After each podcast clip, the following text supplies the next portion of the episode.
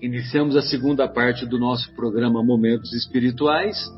Agora é, abordaremos o, o capítulo primeiro da segunda parte da obra Paulo e Estevão. Daremos continuidade, né? Melhor dizendo. O capítulo é intitulado Rumo ao Deserto e nesse capítulo, logo após aquele encontro maravilhoso de Saulo com o mestre às portas de Damasco, é, que na, nós já, já, nós já aprofundamos o estudo na, em programas anteriores, nós vamos encontrar o, o Saulo após ver recusado a sua é, o seu albergue pelo pelo Sadoc, né, um amigo lá da cidade de Damasco, então, eles, ele acompanhado, acompanhado é do Jacó que ele é acompanhado, é acompanhado do Jacó, ele vai, ele se dirige até a rua direita na hospedaria de Judas. É, o Jacó fica apenas um, uma noite, né, passa apenas uma noite com o Saulo e no dia seguinte ele, ele pega o, a estrada né, para retornar para Jerusalém.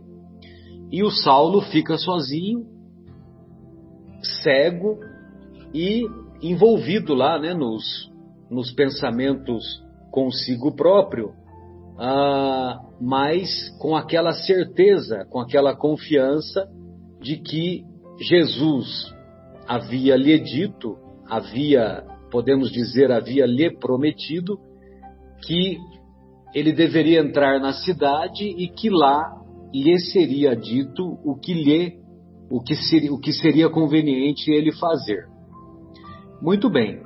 Aí ah, nós vamos encontrar o, no terceiro dia, após o terceiro dia, é, o Saulo orou fervorosamente esses três dias e no finalzinho de uma oração ele é, logo depois ele é, tem, a, tem a porta do seu quarto batida e, e ele recebe a, ele recebe a visita de um velhinho e ele e ele pergunta e ele diz assim irmão Saulo o Senhor que te apareceu no caminho enviou-me a esta casa para que tornes a ver e recebas a iluminação do Espírito Santo. Vosso nome? perguntou, quase aterrado. Ananias. Aí o Emmanuel comenta. A resposta era uma revelação. A ovelha perseguida vinha buscar o lobo voraz. Reconcilia-te com o teu adversário enquanto estás a caminho. Porque se você não se reconciliar, o seu adversário vai levá-lo ao juiz. O juiz ao desembargador. E aí o, você irá para a prisão. Acontece que o outro adversário também, o seu adversário também se recusou a se a, a, a, formarem a reconciliação. E como a reconciliação não se deu, ambos vão para a prisão. E a prisão, muitas vezes, é a mesma cela. Ou seja, muitas vezes os nossos adversários encontram-se na nossa família ou no nosso círculo de convivência. E se você quer se libertar desses adversários, ame, ame-os. O amor liberta. Enquanto que, se você persistir na. Se você persistir no ódio, no rancor ou em não se reconciliar, você vai continuar preso ao seu adversário. Bem, um pouquinho adiante, é, uma coisa que me, que me chamou a atenção é que ele, lógico que ele ficou muito comovido e, e ele e ele teve um pouquinho adiante, né? Ele vai ter as a, a, a vista restituída, mesmo porque o Ananias não era bobo, né? Ele queria ver primeiro a reação do Saulo, né? Então ele aguardou um pouquinho para ver se esse arrependimento era sincero mesmo. Mas depois que ele se cientificou disso, evidentemente que o Saulo deu essas manifestações de arrependimento e tem uma frase aqui que me chamou a atenção que demonstra isso, né? O moço apaixonado e caprichoso aprendera a ser humano e humilde. Um pouquinho adiante, banhado no pranto do arrependimento sincero, sem saber manifestar o reconhecimento daquela hora, em virtude das trevas que lhe dificultavam os passos, ajoelhou-se com humildade. Alguns dias antes, quem imaginaria que o Saulo aprenderia a ser humano e humilde, a ajoelhar-se com humildade. Bem, logo em seguida, logo em seguida tem aquela passagem que o Ananias é, impõe as mãos sobre sobre o Saulo e e ele diz, né, que e aí o Saulo diz: se é do agrado de Jesus que isso aconteça, ofereço meus olhos aos seus santos serviços para todo o sempre. Ofereço os meus olhos. Então, quer dizer, uma outra reflexão para nós, né? Será que nós oferecemos os nossos olhos, a nossa boca, as nossas mãos, os nossos ouvidos?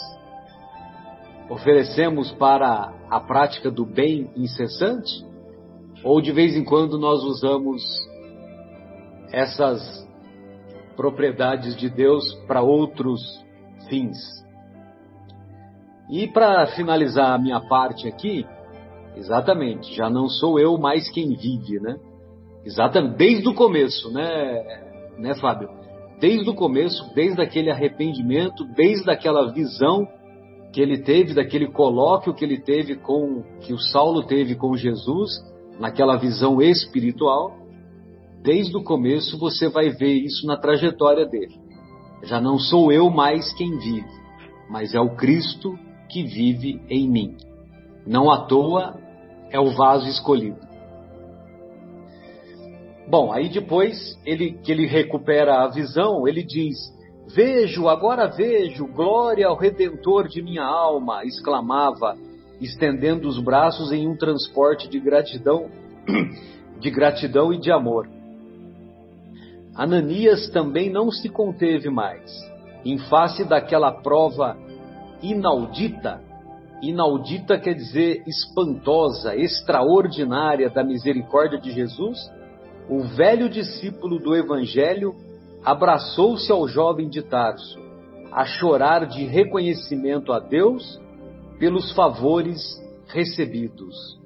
Então agora o lobo voraz estava abraçado da ovelha perseguida. Qual outra filosofia?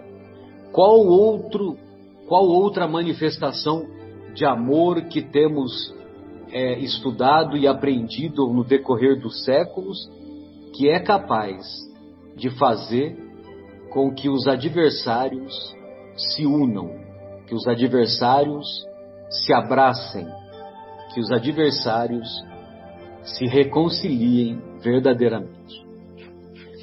Bem, então essas eram as minhas colocações.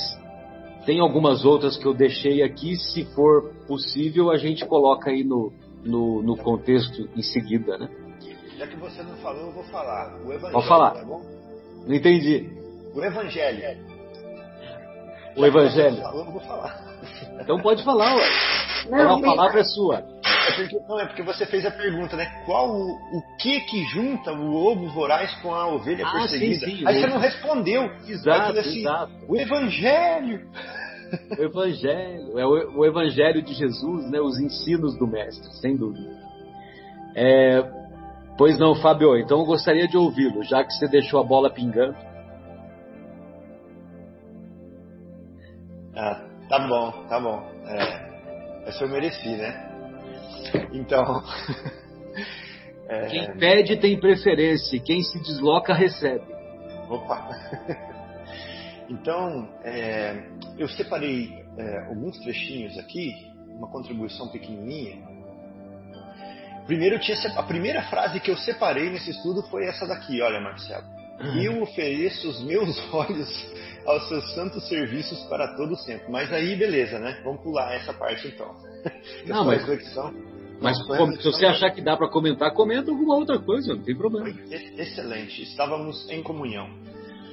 Aí, ele falou o seguinte: sentiu que das pálpebras doridas caíam substâncias pesadas como escamas. O que será que são essas substâncias pesadas que, que caíram das pálpebras dele como escamas? O que será que são? Já que ele está falando isso de um sentido, num sentido mais espiritual, figurado, né? O que será que são essas substâncias que ofuscavam, que tampavam a visão dele?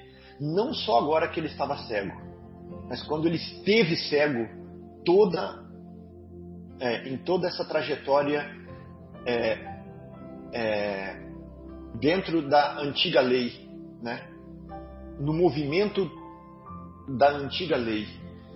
É, só para essas- contextualizar, né, Fábio? Isso ocorre logo que o Ananias impõe as mãos, né? E, e naqueles momentos que antecedem a recuperação da visão. Exatamente. Então, olha só, sentiu que das pálpebras doloridas caíam substâncias pesadas, como escamas, à proporção que a vista lhe voltava, embebendo-se de luz. né? Quando a gente vai estudando bastante o Evangelho e a, a literatura espírita, nós vamos começando a perceber que é, por trás dos acontecimentos físicos, das descrições físicas, existe um ensinamento espiritual por trás. Né? Então, essa, o Paulo que ficou cego por três dias, esse cego tem um significado espiritual, né? que, é, que é não ter a visão exterior para aguçar a visão interior. Né? E essas escamas que caíram são é, as, as obstáculos que ele mesmo se impunha para observar a, a verdade? Para observar a verdade, para observar a realidade é, gloriosa né? do ser. E quais são as escamas que nos impedem de ver as coisas que nós temos nos nossos olhos o tempo inteiro? São o orgulho e o egoísmo, né? que de onde derivam todos os males da humanidade. Então, é, esse egoísmo que faz eu ver somente a mim, somente os meus,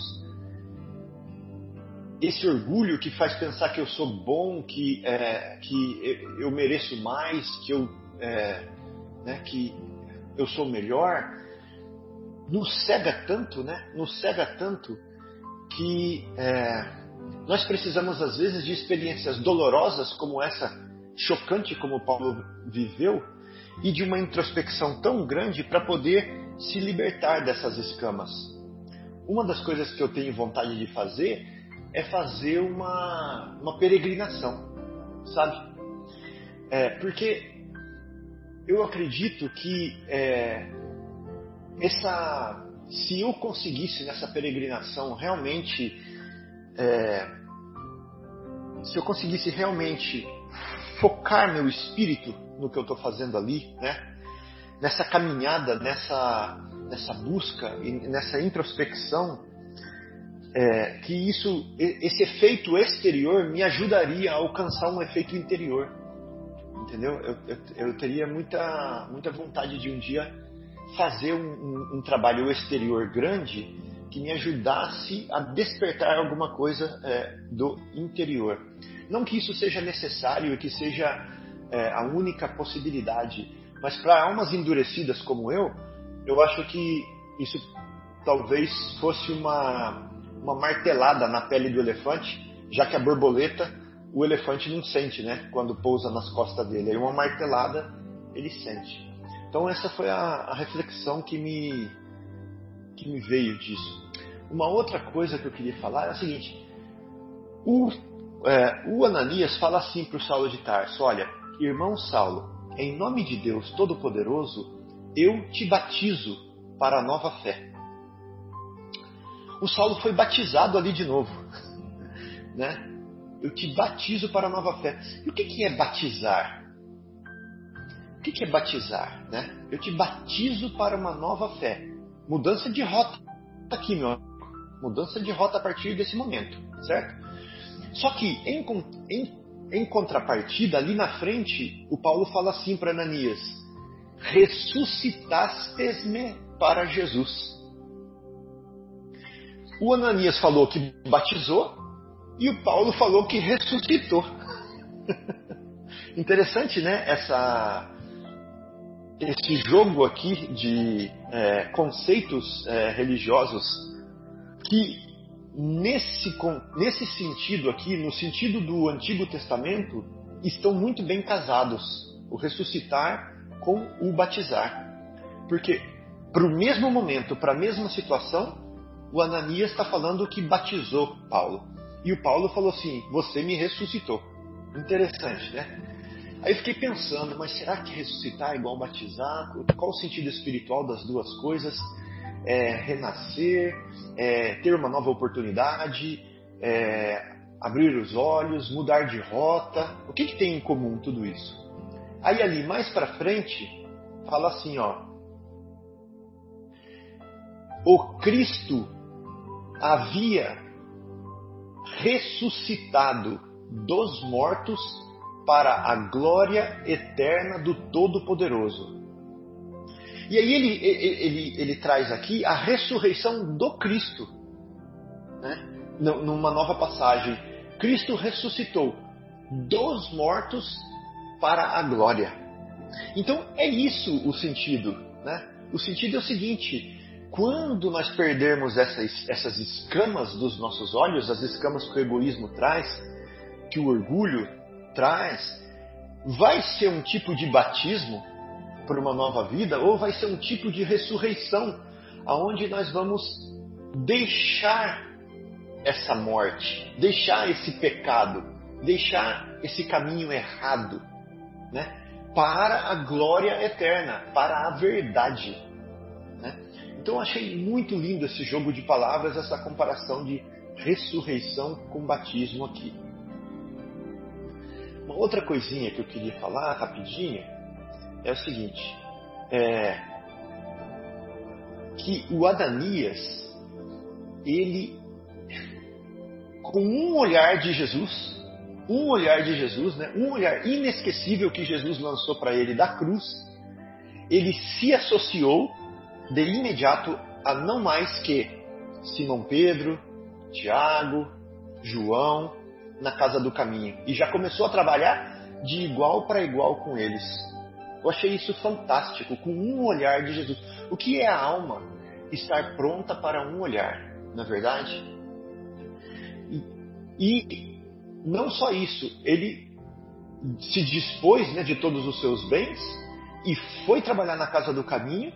Quando chegaram é, Felipe e João, falaram assim: Olha, estamos precisando de alguém lá em Jope, você vai lá para Jope e ele vai sozinho, sozinho trabalhar numa região em nome do Cristo sem bens, sem bens. Né? Então esse Ananias é um, um espírito de escol que é, do qual eu é, é, dedico muita admiração, né? E que eu aprendi a, a reconhecer nesse capítulo agora do, do, do, Paulo de Tarso. Então são só essas as, as colocações que eu trouxe para o estudo de hoje. Maravilha, Fábio, obrigado. Ô Adriana, gostaria de ouvi-la, querida. O que você separou aí para nós? É, bom, como sempre, né, tem total ligação com a primeira parte do estudo, né? que a gente fez sobre a fé.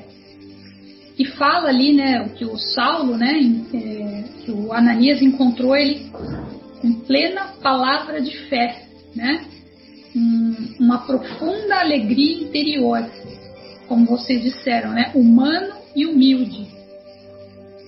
E fala ali, né, que ele estava pronto, né, para propósitos iluminados de uma nova vida. Realmente é um, seja chamado de é, ressurreição, de batismo, ele nasceu de novo, né? É a mesma vida dentro do mesmo espírito, né? E aí eu achei bonito realmente esse encontro deles, né? Que fala que eles se abraçaram, né? A chorar. O Ananias chama ele de irmão, né? Que sabia que era a pessoa que tinha ido para lá com a missão de prendê-lo, né? e ao encontrar já sentir essa fé que ele demonstrava, né, não é nada falado, era sentido. Já prontamente reconheceu nele um irmão e Saulo também, né, reconheceu o Ananias como se fosse um pai dedicado e amoroso. Olha que bonito, né? É um encontro de espíritos que não eram uh, da mesma família, né? Como a gente conhece a família, né? Pelo sangue, mas é, eles já ali entendiam que todos nós somos uma única família, né? Ora você é o pai, ora é o irmão e assim por diante. É, eu também é, anotei aqui né, esse olhar inesquecível né, de Jesus para o Ananias, que dispôs dos seus bens, foi para Jerusalém e foi uh, iniciou, foi um dos primeiros a trabalhar na atividade da Igreja do Caminho, né? Então, é, aí é quando, é quando o Ananias conta a história dele. Isso, é, exatamente. Que ele assistiu a, ao martírio de Jesus, ele assistiu à crucificação, né? Exatamente. É o, é o Ananias contando como foi o despertar dele, como foi o encontro com Jesus, né? Como foi o caminho do, do deserto para ele, né? Com Jesus. E aí eu achei bonito que ele, ele se coloca como um escravo voluntário e feliz, né? Ele estava fazendo aquilo porque ele realmente não era também mais dele, né? Ele já era também, já não pertencia à vida a ele, né? Pertencia a um, a um propósito maior. E que ali os achaques da velhice haviam desaparecido. Então você vê aqui, é, a fé a vontade e aquilo que a gente, é, quando, quando a gente acredita, né, sente no nosso coração, não tem obstáculo, né? Seja a velhice, seja a cegueira, é, seja o que for, não tem obstáculo que não consiga ser ultrapassado se a gente tem essa fé que eles uh, trazem aqui né, para a gente como exemplo a gente se sente mais fortalecido espiritualmente, né? Mais jovial, né? Sim, sim, é, revigora a energia. Tanto é que o Saulo acontece a mesma coisa com ele, né? Quando ele acorda no dia seguinte, já enxergando, né?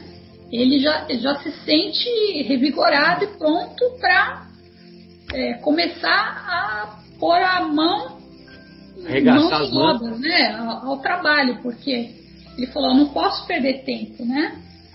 E aí, Ananias é, percebe nele né, essa, essa, esse desejo, essa ansiedade de querer colocar tudo isso em prática, contar para todo mundo né, a, a revelação que ele testemunhou. E Ananias, com a experiência que ele já teve, conhecendo os homens, né, e já tendo passado por aquele caminho, orienta ele como realmente se fosse um pai, mas sabendo que ele ali também tem uma missão, né? E que essa missão era já de um espírito missionário, né? Ele reconhece no Saulo um espírito missionário. Então, eu vou parar aqui para deixar os outros falarem, depois, se der tempo, a gente vai mais para frente. É, ele tinha vontade de falar para todo mundo, né, Adriana? Aí me lembro daquela música, né? Eu vou falar para todo mundo, vou falar para todo mundo que eu só quero você. Já pensou quando a gente fizer dirigir isso para Jesus, né? Pois é. Olha, fizer... A gente podia fazer num carnaval diferente, né? Exato. Ô Bruno, gostaria de ouvi-lo, querido. É, eu ia tocar exatamente nesse assunto, né, que você falou aí, né, da musiquinha. É, geralmente nós somos assim, né? Quando nós encontramos alguma coisa boa, a gente quer logo compartilhar, né? A gente vê até nos grupos aí que recebe alguma coisa e já compartilha com os amigos e fala: Não, isso daqui é bom, né? A gente passa a defender a ideia como se fosse a salvação, né? Mal a gente domina o assunto, mas nós já estamos querendo vender para o outro, né? E vender que eu estou dizendo não é no sentido é, de ganhar dinheiro, vender alguma coisa, mas no sentido de que, olha, você tem que acreditar nisso porque isso é bom, né? E, e, e assim, a, as nossas palavras inicialmente, assim como a gente vê acontecendo aí com, com o Saulo de Tarso, né, quando ele vai lá fazer aquele, aquela preleção né, na sinagoga, a gente vê acontecer exatamente isso, né? Ele adquiriu um tesouro, né? Porque ele teve um encontro com Jesus. Tudo passou a fazer sentido na vida dele, né? Ele começou, ele viu realmente aonde que estava a luz, que Jesus era a salvação, que Jesus era Messias, e ele queria passar isso de forma imediata, né? E você vê que o Ananias fala assim: Olha, Saulo, eu não duvido de que isso que você está falando é a maior realidade, mas cuidado com aquilo que você vai falar e cuidado a forma com que você vai, vai falar. Então, é mais ou menos para a gente fazer essa reflexão, né? É, as nossas palavras, elas não são convincentes, assim como é, Saulo não convenceu o, a, a quem estava ouvindo, por quê? Porque ainda não fazia parte, né? Aquela teoria ainda não estava gravada na alma dele. Ele, ele, ele, tinha um lampejo daquilo que era, mas ele ainda não estava é, totalmente transformado no homem novo. Ele ainda tinha vestígios do homem velho.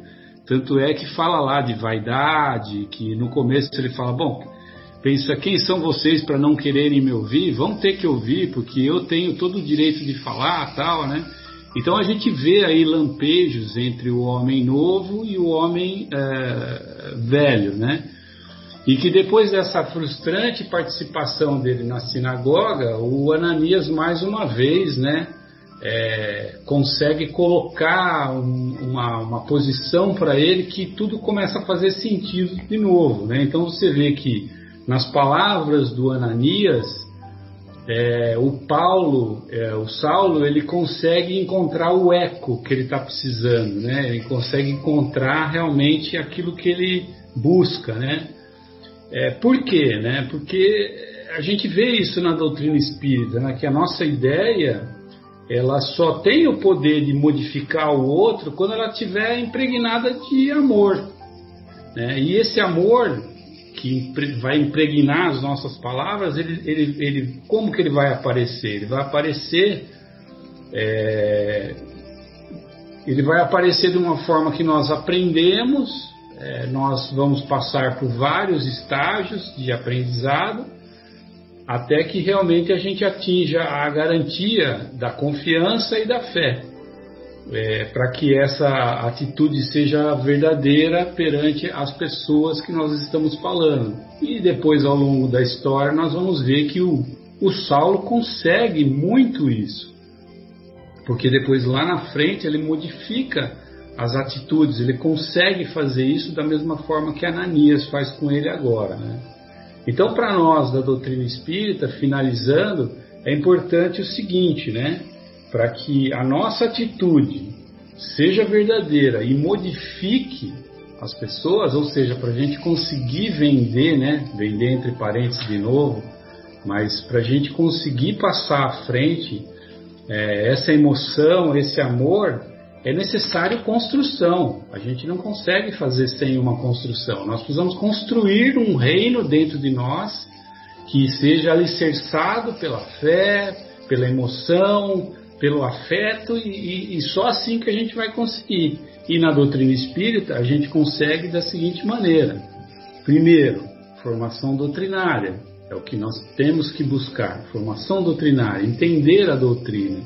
Evangelização, a convergência, que é aquilo que Kardec fez, né, da formação doutrinária dentro do Evangelho, não o Evangelho fora, dentro do Evangelho, né? Isso vai dar o que? Autoridade moral para quem fala. Vai trazer autoridade moral e a confiança nas palavras, né?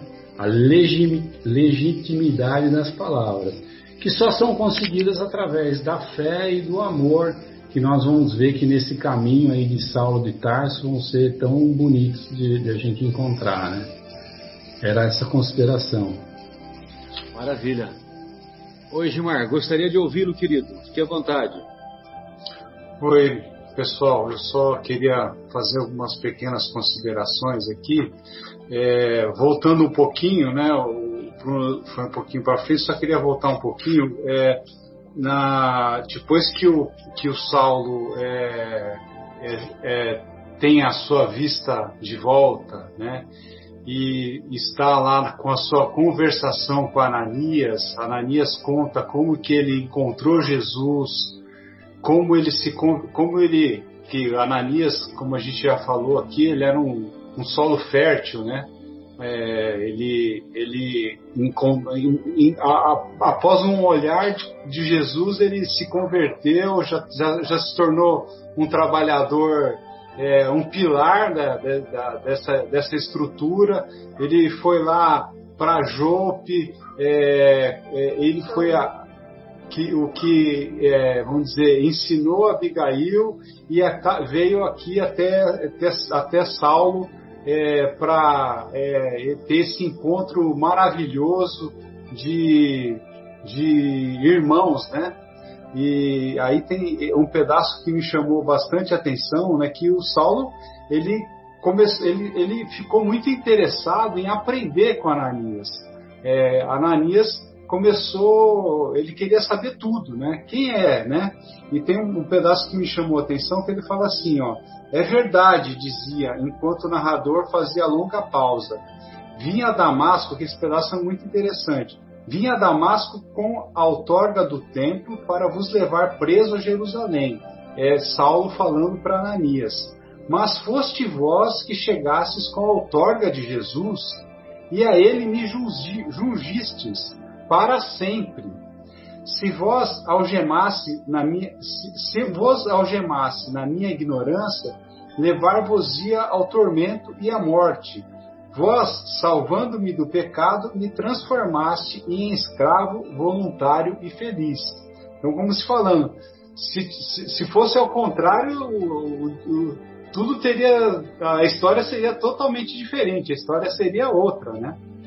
E, e aí ele, ele, ele, Ananias fica satisfeito com essa, com essa, com esse comportamento de Saulo e Saulo pede para para que ele falasse de Estevão, de Abigail, né? E, e aí Ananias percebe aquela intenção do Saulo de ter alguma informação de Abigail, né? Porque é, é Saulo queria saber o que, que aconteceu ali, né? Tava com saudades da Abigail. Tava com saudades da Abigail. Aí ele até fala assim, ó, não precisas confessar teus anseios de moço, leio em teus olhos o que principalmente desejas, né? E conta lá que ele teve com Abigail, Abigail é, é, se tornou uma, se converteu a Jesus e ela orava, pedia, né, a oração para que ele fosse convertido a Jesus Cristo. Então nós não podemos esquecer dessa parte em que Abigail ela, ela já estava trabalhando por Saulo, né? Ela já, tá, já era um espírito intercessor aí, né? Já estava agindo nesse processo de conversão. E aí isso aí toca muito Saulo, né? Saulo fica muito emocionado com tudo isso que ele ouviu do, do daquele velhinho amoroso, né? E aí ele fala assim, se ela ainda vivesse, né? Então, é, é, é aquela saudade, né? E Ananias percebe isso. Aí ele fala assim, ó, desde que se aproximou, aproximou de mim, notei que Abigail não ficaria muito tempo na terra. Então ele já sabia, né, nesse encontro de, de, de, Ananias com Abigail, que ela, ela, ela, ela ia ficar por pouco tempo, né? E acho que eu achei que essa essa essa essa parte é interessante, muito tocante, né? né? Muito, muito tocante, é. É, e, e, Saulo chorava, né? Quando recebia essas informações de, de Ananias, ele, ele ia aos prantos, né? E, ele, e o Ananias comenta no finalzinho, né? E quem sabe, talvez suas rogativas aos pés de Jesus haviam contribuído para que o Mestre te convocasse à luz do Evangelho às portas de Damasco, né? Exato. Ou seja, aquelas preces intercessórias foram ouvidas e contribuíram né, para que o Saulo, as portas de Damasco, fosse, obtivesse toda aquela iluminação. E tudo isso, né, Marcelo, alimentou a sede de aprender do Paulo. Porque a partir daquele momento, o Paulo queria saber tudo do Cristo, queria saber tudo do Evangelho. Então, ele, ele, ele, ele, queria, ele queria saber tudo, né? Daquele, ele, enfim, Jesus não era o profeta, é, o, o, o, o, Messias que, que as, as tradições diziam que chegava, então ele se convenceu daquilo e falou: Meu, eu quero saber tudo agora, né? O Saulo quer aprender o Evangelho.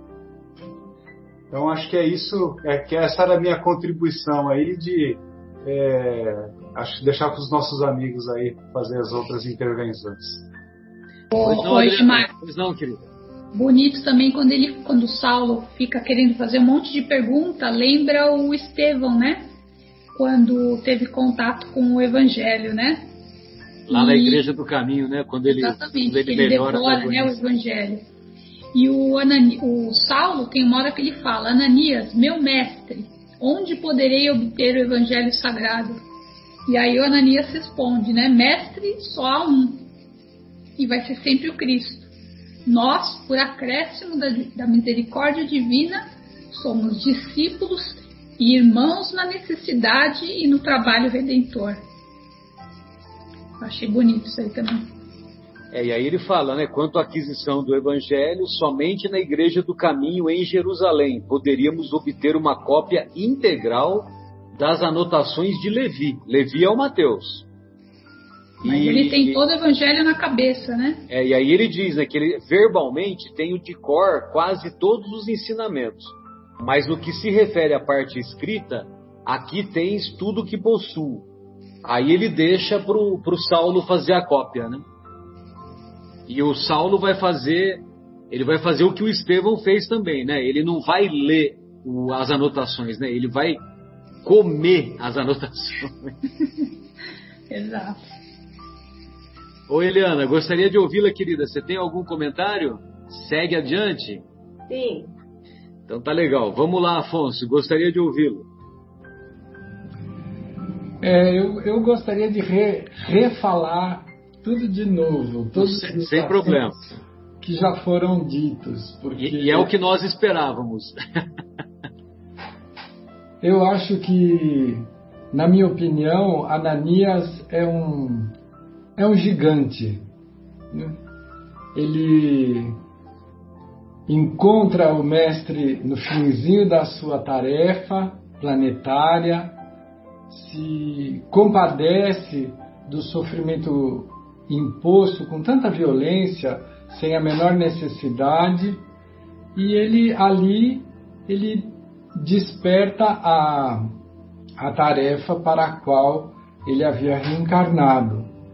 Nós sabemos, avisados pelos bons espíritos, que todas as estratégias da luz elas acontecem de forma muito organizada e planejada, com antecedência, nos seus mínimos detalhes. Não há improvisação no plano superior. O Cristo, quando vem ao nosso planeta em carne e osso, ele é secundado por uma legião de espíritos desencarnados e espíritos dedicados à luz que mergulham na carne junto e antes dele para dar-lhe suporte. Todos esses seres que nós ouvimos na narração de Emmanuel, uh, com a perseguição de Saulo, que o Emmanuel diz que grandes e expressivas multidões de trabalhadores eh, saíram da cidade fugindo das perseguições de Saulo. Todos esses espíritos eram espíritos que vieram para dar é, complemento à tarefa do Cristo.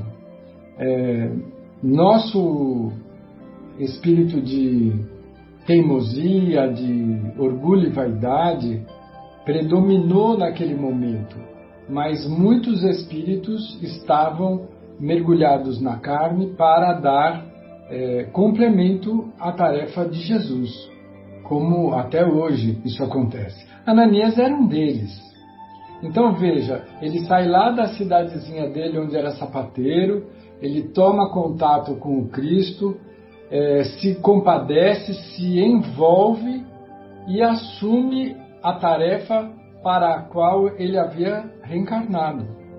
Tanto que ele volta, vende tudo que ele tem, o pouquinho que ele tinha, ele volta e se oferece aos seguidores de Jesus para aquilo que fosse necessário.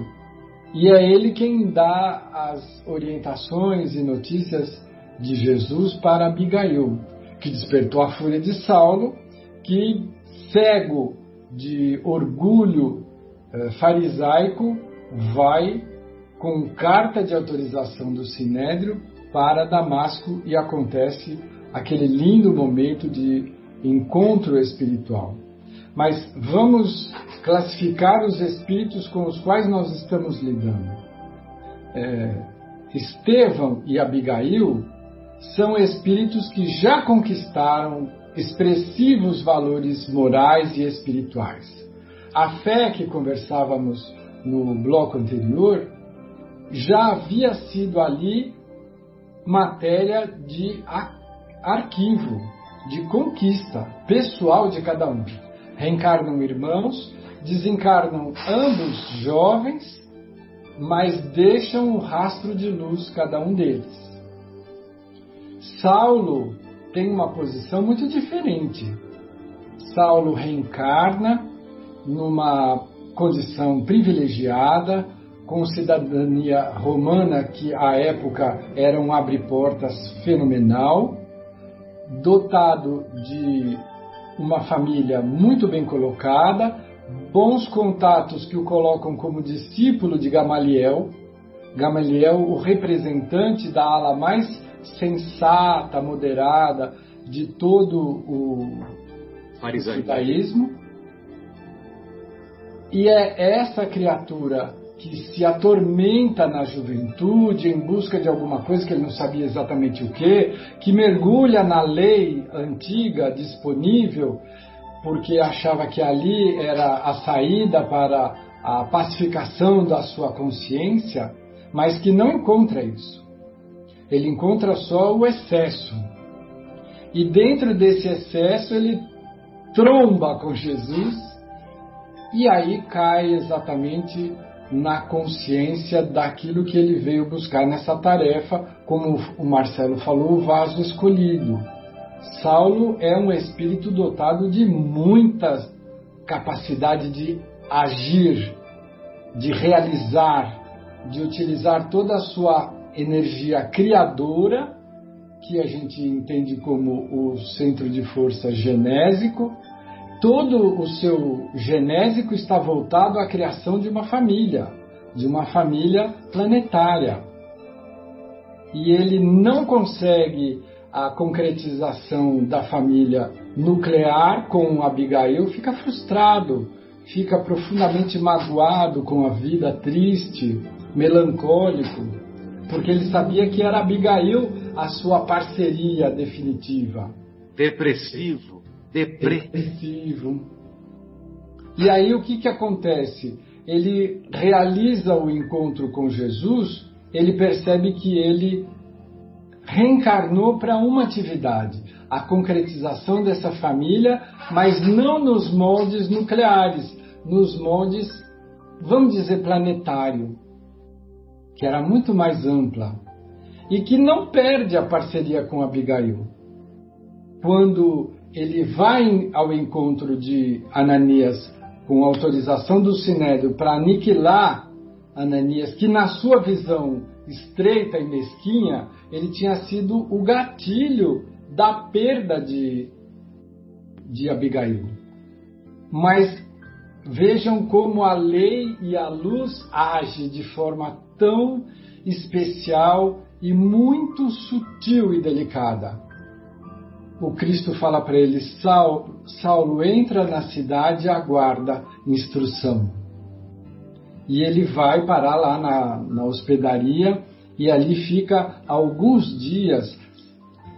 Eu não sei se as pessoas que estão nos ouvindo são visuais como eu próprio sou. Eu sou muito visual. Me privar da visão é, é uma coisa que eu não consigo nem imaginar, mas deve ser uma situação muito complicada. Por três dias você ficar sem enxergar absolutamente nada.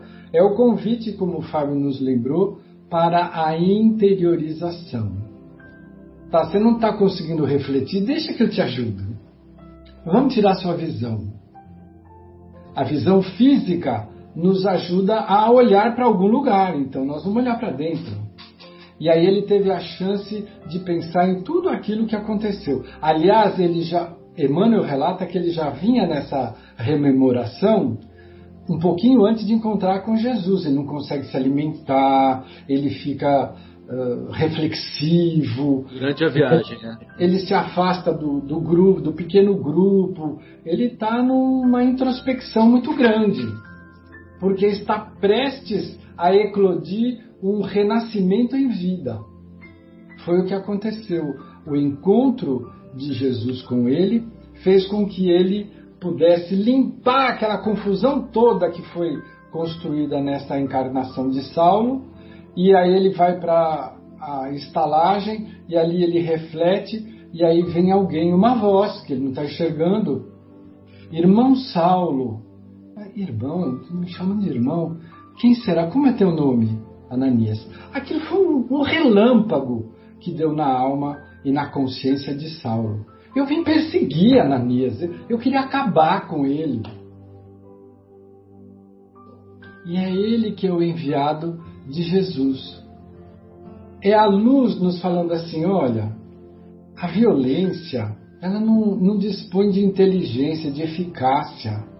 Ela gasta toda a nossa energia para produzir somente confusão. É a curva, acho que foi o Bruno que falou da curva.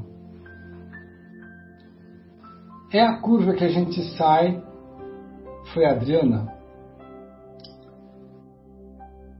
É a curva que nos afasta do nosso objetivo. E ali estava o velhinho. Ele ora pedindo a Deus. Mas antes da, da situação, vamos pensar de novo do ponto de vista agora do Ananias. Espírito manso, nós podemos usar essa expressão que acho que cabe bem para Ananias. Totalmente dedicado à divulgação das verdades imorredoras do Cristo Jesus. Ananias, vai até a estalagem e atende Saulo devolvendo-lhe a visão que eu tirei no encontro que eu tive com ele aqui na cidade de Damasco. O quê? Eu? Eu? Mas eu sou a vítima. Ele é o lobo mau, eu sou a Chapeuzinho Vermelho. O senhor está me mandando para lá? Não, ele não pensou isso. Construção de fé. A fé leva à obediência. Para algumas pessoas, ouvir a expressão obediência, principalmente para a minha geração que nasceu no momento de exceção do Brasil, falar de disciplina, patriotismo e, e obediência é, é puxar briga, né? Porque questiona a nossa integridade pessoal, que é uma tolice. A obediência de Ananias é com relação à certeza e à confiança que ele tem nos desígnios superiores. Então, mestre, você está me pedindo para ir devolver a, a, visão a Saulo? Eu vou.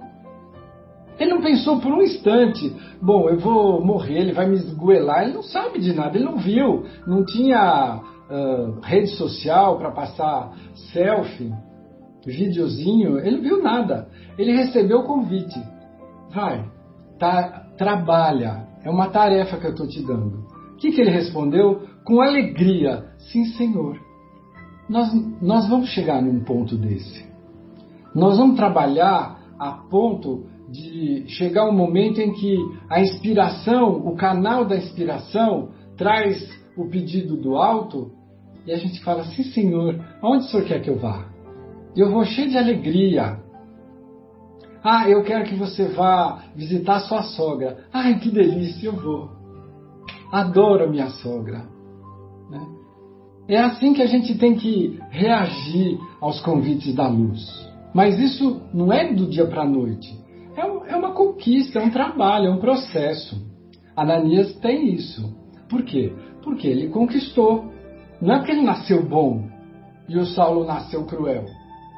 O Saulo nasceu precisando aprender um pouco mais de coisa, mas ele nasceu cheio de energia, de vigor. Serviu a Moisés impecavelmente. Agora vamos falar dos dois irmãos. Ananias fala assim: era um anjo, dava para perceber que Abigail era um anjo que estava aqui na carne. E é exatamente essa classificação que nós entendemos de Estevão e Abigail. Seres que já conquistaram toda a luz, mas que vinham para dar suporte à tarefa de Saulo, que por sua vez o trio dava suporte à tarefa planetária de Jesus. Só que Estevão e Abigail já estão prontos, não precisaram viver a encarnação inteira, inteira e Saulo, devido à sua total capacidade de produção, de ação, de realização, ele foi convidado a completar o seu desenvolvimento, seu aprendizado, a sua iluminação com a tarefa do bem de divulgação da Boa Nova, o apóstolo da gentilidade. Então, olha que, que mecanismo inteligente, que planejamento sutil e eficaz da luz. A, quando a gente pode observar, a gente fica encantado com a atitude de Ananias, com a atitude de Abigail, de Estevão, Gesiel, né? Mas não podemos esquecer que o nosso foco é Saulo. E este Saulo, imediatamente, ele reconhece a sua chamada de consciência. O que, que acontece com Saulo a partir de Damasco? Toda aquela angústia, aquela necessidade de. sumiu. Porque agora eu tenho uma tarefa, vou arregaçar a manga, focar calibrar, fixar e realizar. Imediatamente ele sai fazendo. O Fábio está falando, os achaques de, de Saulo sumiram, esvaneceram. Ansiedade, insegurança, crise de mau humor, de violência, acabou. Por quê? Porque agora eu estou calibrado para aquilo que eu reencarnei. E nós não somos diferentes, guardadas as proporções, nós todos, quando estamos no trilho daquilo que nós temos que fazer, a nossa vida muda. É o Djavan que escreveu uma música que fala assim: dizem que o amor atrai. E é verdade, quando você vibra a vibração do amor, amplo senso, todo tipo de amor, você deixa de desperdiçar energia, magnetismo, vitalidade. Porque aí você encontra o foco. E quando você tem o foco, o olho brilha, a pele fica viçosa, o cabelo tem mais brilho, a paciência dilata. O Egimar está dizendo: o, o Saulo encontrou o propósito de vida. Ah, eu não sei por que, que eu reencarnei. Nós temos que descobrir para que, que nós reencarnamos. E não são coisas grandiosas como Saulo. O nosso propósito, ele tem características micro e macro. Micro é nas nossas relações pessoais, com o marido, a esposa, o filho, a sogra, o cunhado, os irmãos, o pai, a mãe, ou a falta deles. E macro é com as instituições, com o próximo, amplo senso.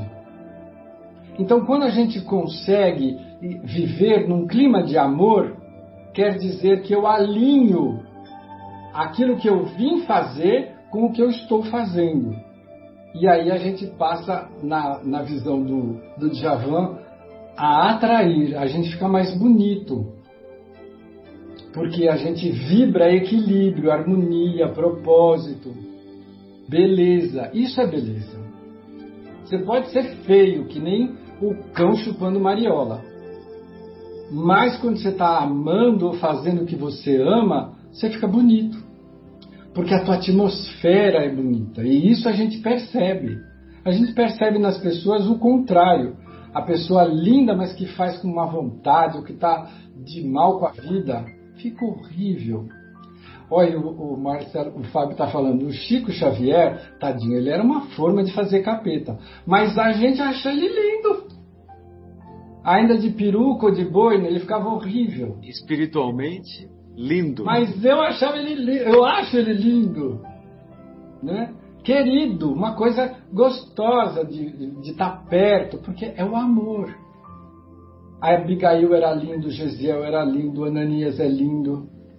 E o Saulo foi conquistar sua beleza como nós precisamos também. A, a gente precisa parar de brigar, de dar murro em ponta de faca. Aliás, Jesus falou isso para Saulo. Não recrudesça contra os aguilhões. A misericórdia te coloca no eixo, vai dando ferroadinha aqui e ali para você descobrir que o, o, o desvio aconteceu, e você não tem que brigar com isso é mais ou menos um paciente do Marcelo que vai para a cirurgia, e aí quando vê o, o, bisturi, fala assim: Não, não me corta, pelo amor de Deus, me corta. Como que eu vou consertar você por dentro se eu não cortar? Vai ter anestesia. Isso aí é a ação da misericórdia. Mas precisa cortar, costurar. Tem uns que precisa parafusar, sei lá. Não, não e antes, antes da cirurgia, eu falo para paciente que a minha vista não está muito boa hoje. Olha, Marcelo, isso aí é requinte de crueldade. Mas ele vai achar a luz e vai parar de brincar assim com o paciente que está morrendo de medo. Um dia ele ilumina. Vamos, vamos orar. Teve uma história também que parece que o idoso, após tomar a vacina, chegou em casa e, e reportou que estava com a vista nublada, né, que não estava enxergando direito. Aí recebeu um telefonema do posto de saúde pedindo para ele voltar lá pegar o óculos que ele tinha esquecido. Achou que era a reação da, da vacina. Ele pensou que era a reação da vacina, era o óculos. Era o óculos que ele esqueceu. Então, assim, nós vamos enxergando no Ananias, na Abigail, no Saulo, formas diferentes, de estágios diferentes de evolução. Eu, eu tenho uma amiga que eu não vejo há muito tempo, mas ela dizia: Eu não leio romances do Emmanuel, porque ele só coloca gente que não existe, gente impossível, gente perfeita. Não é assim. São diferentes estágios, mas nós alcançaremos todos os estágios e além. É, é a nossa destinação. Mas nós precisamos enxergar. A doutrina dos espíritos vai nos orientando, então você vai conseguindo distinguir uma coisa e outra e não fica naquela frustração ou, ou nessa atitude da minha amiga que já se recusava até a ler renúncia, né, Alcione, ou, ou a própria Abigail ou Gesiel. Ah, não, esse povo não existe, é muito perfeito. Porque nós convivemos com anjos que mergulham sacrificialmente por amor para nos dar auxílio. Então o Saulo chega, recebe tudo isso, enxerga uh, Ananias da forma como ele enxergou, e aí ele vai para a sinagoga. Porque ele imediatamente já põe na cabeça dele que agora que ele tem a iluminação, ele quer servir. Está precipitado. Mas essa é a atitude. Então a gente enxerga a reação de Saulo como uma locomotiva, ele é um dínamo. Ele quer fazer acontecer, é a principal característica. Ele investiu, a, a, a alma dele, ao longo dos milênios, investiu nessa atitude. E ele vai para a sinagoga. Nós estamos chegando nesse ponto, né, Marcelo? Exato, é. Da sinagoga, é, é, essa pregação que ele vai fazer na sinagoga e os acontecimentos que, su que se sucedem, que vão fazer com que ele rume para o deserto, a gente precisa deixar para a próxima semana. Né? Então é isso, nós chegamos até aqui. Mas isso. eu falei de novo do Ananias, da Abigail, do Gesiel. Não, perfeito. Não podia deixar de falar. O maior. O maior entre os homens nascidos de. Ah, de mulher. Como é que é, Fábio? É, isso são esclarecimentos de Jesus, né? É, é. Não, é, foi só uma, uma ilustração aí, né? Porque o Afonso falou que são anjos, né? São anjos. É, dando o exemplo de Estevão, de Alcione, de Célia, né? Aí eu falei assim, é, o maior entre os homens foi João Batista, né? Que Jesus fala, nascido de mulher. Mas Estevão e Alcione já são outra história, já são anjos já. É. né? Só ilustrando o que você falou. Viu, o, o, o Afonso, e na, na semana passada você e o nosso Fábio não puderam estar presentes. É fato. E, e aí nós, nós, essa história do vaso escolhido, quem falou não fui eu, foi Jesus, né? É. Pode ser que eu tenha inspirado Jesus, entendeu? Mas eu quem acho falou foi Jesus, né? é, aliás, essa possibilidade é, é próxima de zero, para não falar é, que, é, que é zero, né? Eu acho que é coincidente. Então, e, e você encontra lá no, no, no no Atos dos Apóstolos, no capítulo 9, versículo 9, eu vou reler para vocês, né? Que é assim, ó, esteve três dias sem ver e não comeu nem bebeu, o Saulo. Havia em Damasco um discípulo de nome Ananias, e o Senhor lhe disse em visão, em visão, é lógico que é visão espiritual. Ananias, ele disse: Vede-me aqui, Senhor. Disse o Senhor para ele: Levanta-te, vai pela viela chamada direita e procura na casa de Judas pelo nome Saulo de Tarso, pois eis que ele está orando. Lembra que ele fala aqui, né, que o Emmanuel fala que ele estava em oração, ficou três dias em preces fervorosas, né? É, e eis que ele está orando. E viu um varão de nome Ananias entrando e impondo-lhe as mãos a fim de que recobre a visão. Então ele estava orando e nessa, na, nessa oração que o Saulo fazia, ele teve essa visão de recuperação da visão. É... Ananias, porém, respondeu: Senhor, de muitos tenho ouvido. Né? Por isso que eu falei brincando aquela hora. Eu é, Senhor, que muitos têm ouvido a respeito deste varão, quantos males fez aos teus santos em Jerusalém. Aqui ele tem autoridade dos sumos sacerdotes para prender a todos que invocam o teu nome. O Senhor disse para ele: Vai, porque este é para mim um vaso escolhido para carregar o meu nome diante das nações, dos reis e dos filhos de Israel. pois eu lhe mostrarei o quanto é necessário ele padecer pelo meu nome. Aí Ananias partiu, entrou na casa e, impondo as mãos sobre ele, disse: Saul, é Saulo e Saul, né, que é a mesma coisa, né? É, irmão, o Senhor Jesus que se tornou visível, o Senhor Jesus que se tornou visível para ti no caminho em que vinhas, me enviou para que recobres a visão e fiques cheio e fiques cheio do Espírito Santo. E aí ele tem a visão restituída, né? Então você vê que coisa maravilhosa até no, na descrição dos atos dos apóstolos, né? É tão bela quanto a descrição do, do Emmanuel, né? Pessoal, nós não temos mais tempo para nada. Se vocês quiserem fazer mais algum comentário, pediria que fosse breve. Então, encerramos o nosso encontro é, e retornaremos na semana que vem com mais reflexões é, ainda sobre o capítulo Rumo ao Deserto. Provavelmente deveremos encerrar. Ok? Um grande abraço, até a próxima.